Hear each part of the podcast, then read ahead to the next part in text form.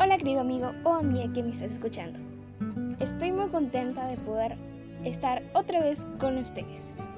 El día de hoy les hablaré acerca de un tema muy importante. Hoy les hablaré acerca de los fenicios. He decidido dividir este audio en cuatro partes, ya que creo que estas son muy importantes. Así que vamos a comenzar. A comenzar hablando de quiénes eran y qué relevancia tuvieron. Los fenicios fueron un pueblo semita que se instaló en el actual territorio del Líbano entre el año 1000 y el año 500 a.C. aproximadamente. Son considerados los fundadores del comercio marítimo. Segunda parte, características. Eh, algunas características, características relevantes e importantes acerca de ellos son que establecieron ciudades, colonias y factorías en la costa oriental mediterránea, el norte de África y en el sur de España. Algunas de ellas son Biblos, Tiro, Sidón, Cartago, Tánger, Cerdeña y Sicilia. También establecieron barrios conocidos como concesiones, en ciudades extranjeras de donde manejaban el comercio. Parte 3. Economía. La economía fenicia estaba basada en el comercio y en la producción artesanal de algunos bienes muy valorados, como los paños teñidos de púrpura y los objetos de bronce.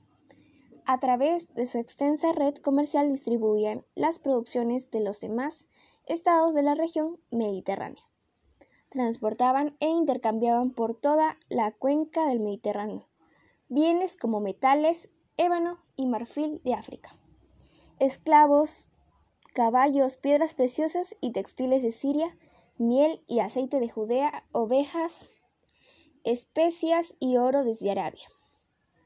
Durante gran parte de la historia fenicia, la actividad comercial se realizó a través del intercambio de bienes, ya que la moneda recién comenzó a acuñarse en el siglo IV a.C. Y ahora vamos a hablar de un tema muy importante que sería la parte 4 y ya hemos llegado casi al final. Vamos a hablarles sobre voy a hablarles sobre la religión. La religión. Los fenicios eran politeístas. Esto quiere decir que pues no tenían un dios específico, sino que adoraban a varios dioses.